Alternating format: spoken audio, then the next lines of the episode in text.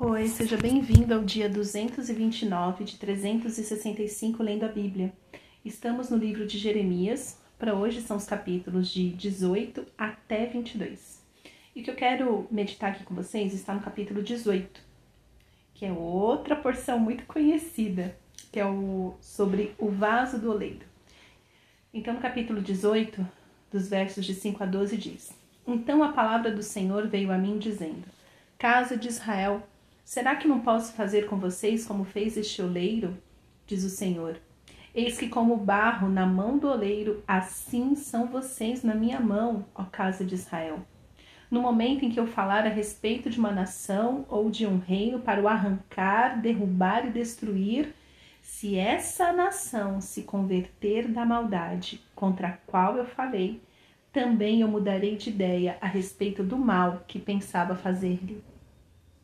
E no momento em que eu falar a respeito de uma nação ou de um reino para o edificar e plantar, se ele fizer o que é mal aos meus olhos e não obedecer a minha voz, então eu mudarei de ideia quanto ao bem que havia prometido fazer.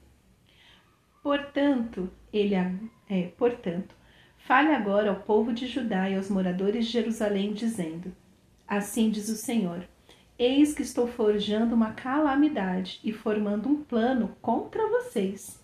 Por isso, convertam-se cada um de vocês do seu mau caminho e corrijam a sua conduta e as suas ações.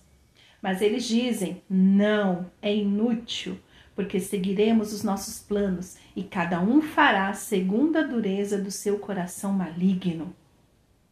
Uau, que texto difícil de ler! Porque assim, a palavra de Deus também diz que Deus não é homem para que minta, nem filho do homem para que se arrependa.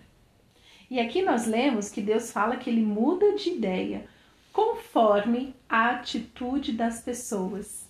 Oh, oh. E aqui, né, como eu li, eu mudarei de ideia quanto ao bem que havia prometido fazer. Ops! E aí? Deus muda de ideia ou não muda de ideia? Senhor, me dá graça para falar sobre esse texto, Senhor. Gente, é, quando lemos a Bíblia, que vamos. É, por isso que é importante ler a Bíblia toda e também entender o contexto em que ele está falando. Então o Senhor começa falando assim: Casa de Israel, será que eu não posso fazer com vocês como esse oleiro? O que, que o oleiro faz com barro? Ele molda, né? Ele, ele vai ali fazendo o vaso, ele vai moldando com as próprias mãos. E ele fala assim: Eis que, como barro na mão do oleiro, assim vocês estão na minha mão, ó Israel. Né? Nós estamos na mão do Senhor. Nós, nós estamos neste lugar. Mas o que a Bíblia, o que a palavra de Deus corrige, de Gênesis Apocalipse, sempre é o que as nossas ações que revelam o nosso coração. Se tem uma coisa que para que para a ira de Deus na nossa vida, se tem alguma coisa que realmente nos transforma de dentro para fora, é o temor do Senhor, é conhecer o Senhor. Então o Senhor fala assim: olha, se vocês forem maus, a nação que eu tô aqui, ó, querendo derrubar, destruir, é a conversão. Se a nação se converter da maldade contra a qual eu falei, também mudarei de ideia. Por quê? Porque Deus ele é fiel, ele é justo. Então, é, se tem uma coisa assim muito preciosa que o Senhor deu para nós e que infelizmente ao longo dos séculos a própria igreja perdeu, é este conceito, essa vivência de arrependimento. Só há conversão real quando há um arrependimento genuíno. Por quê? Porque a o, desejo da nossa carne é fazer o mal. O desejo da nossa carne é viver por conta própria como se Deus não existisse. Então, viver sem Deus é viver num deserto, é, num lugar árido, sem água, sem alimento, sem nada.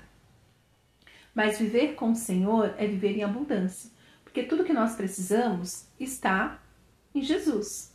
E quando nós temos Jesus, o Espírito Santo passa a habitar em nós, nós começamos a ter discernimento espiritual, mas também nós começamos a o quê?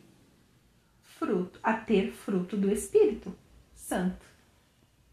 O problema, ao longo dos séculos, que nós temos visto mais crentes com fruto da carne, brigando com a carne, do que realmente andando cheio do Espírito Santo e assim é, vivendo, né, sendo alimentado com o fruto do Espírito. Então o Senhor está falando assim: Deus mente? Jamais. Deus, Deus se arrepende? Não, né? Vamos ler a Bíblia toda. Porque isso aqui, que essa porção, está falando assim: olha, você tem conforme o desejo do seu coração.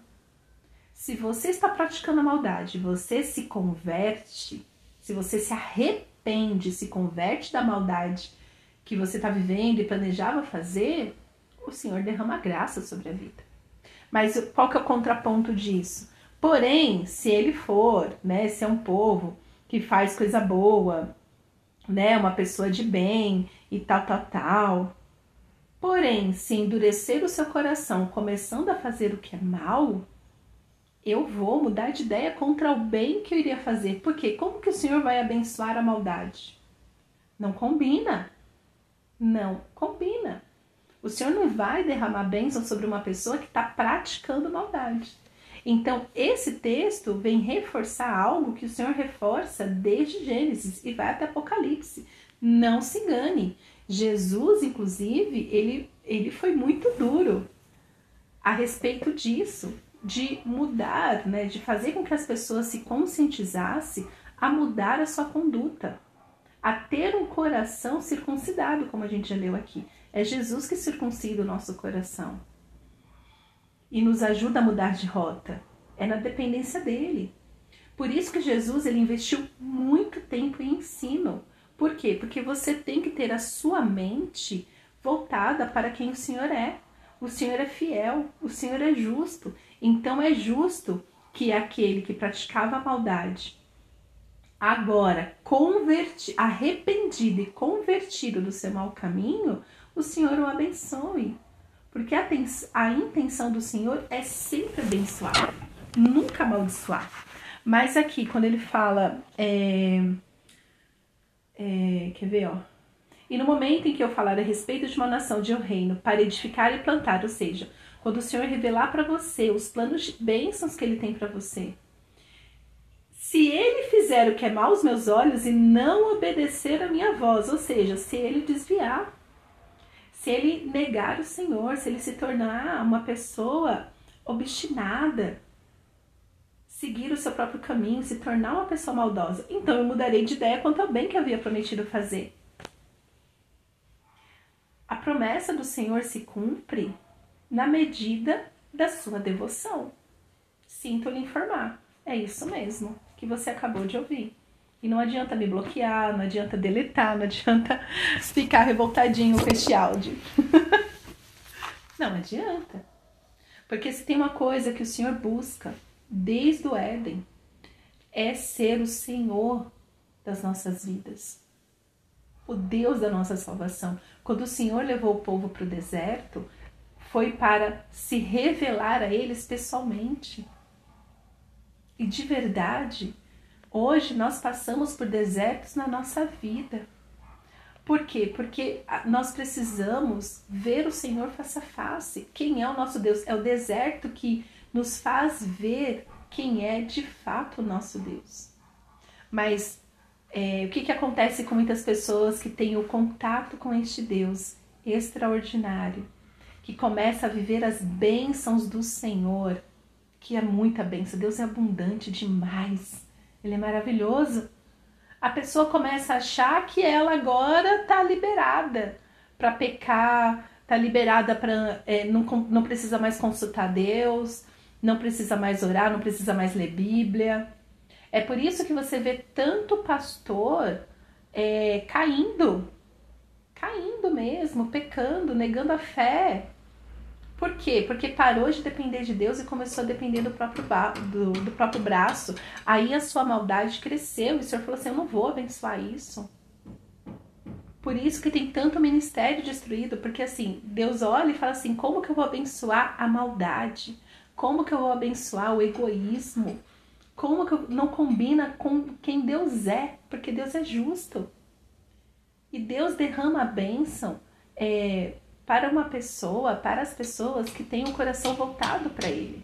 E eu falo isso com muito temor, porque assim, antes de ter esse discernimento, eu tinha uma vida muito rasa com Deus, é, emocionalmente falando. Era uma vida destruída, triste, solitária. Por quê? Porque eu não conseguia entender com profundidade isso que hoje eu entendo. E eu oro para que você também entenda.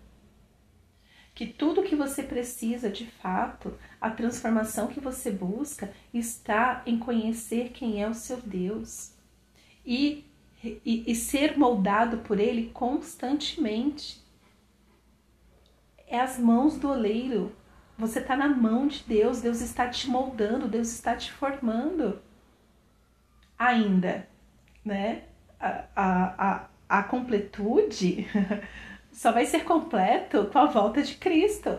Até lá, nós vamos evoluir, nós vamos progredir, porque a transformação é de glória em glória. Então não pense você porque um dia você foi abençoado e agora não está mais sendo abençoado como você era antes, que Deus está com raiva de você. Não, Deus não dá asa à cobra. então está na hora de você rever onde está o seu coração.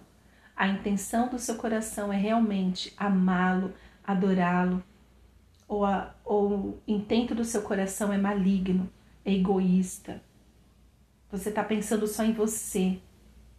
Você está se movendo pelo seu egoísmo, pela sua carência, e não na devoção ao Senhor, sabendo quem é o seu Deus. É por isso que quando lá em Apocalipse, é, a, esqueci o nome da igreja, mas Jesus fala: volte ao primeiro amor, volte à prática das boas obras como no início. Isso é algo que tem que estar sempre no nosso coração. Onde eu estou hoje? Eu continuo no centro do coração do Senhor, buscando fazer a sua vontade ou eu estou fazendo a minha vontade, seguindo os intentos do meu coração maligno? Você tem essa prática de arrependimento? Lógico, não é para você pecar toda hora, mas vira e mexe, sonda, fala, Senhor, sonda meu coração, tem alguma coisa aqui que eu preciso me arrepender, que eu preciso confessar? Me ajuda, Senhor, a, a realmente andar em santidade. Porque é o andar em santidade que atrai a presença de Deus real, palpável na sua vida. Andar em santidade, com que as bênçãos do Senhor se multipliquem sobre a sua vida. Então tá na hora de você sair desse cristianismo raso, infantil, de mimimi. Ai, mas, ai, mas assim, toda maldição foi quebrada na cruz. É verdade. Jesus quebra toda maldição. Mas a pergunta é: em todo tempo é onde está o seu coração. O seu coração realmente está quebrantado, cheio de Jesus, ou seu coração está cheio de mágoas? É quando você começa a pensar nessas questões e buscar no Senhor a resposta, é que você começa realmente a mudar de vida e ser curado completamente do que você tanto ora a Deus para te curar. Amém? Pai, obrigada pela tua palavra. Obrigada, Senhor, é, por, pelo entendimento que o Senhor nos dá cada vez que nós abrimos a Bíblia, lemos a tua palavra. Eu quero te pedir, Senhor, tenha misericórdia de nós, que tentando acertar, erramos tanto. Sonda, Senhor, o nosso coração, prova os nossos pensamentos. Vê se há em nós, Senhor, alguma maldade, algum caminho mal. Faz-nos, Senhor, nos, nos converter dos nossos maus caminhos, nos leva ao arrependimento que nos reconcilia com o Senhor. Nos ajuda, Senhor, a ter uma vida que glorifique o Teu nome. Sacia, Senhor, a sede das nossas almas. É o que eu te peço, Pai, em nome de Jesus. Amém.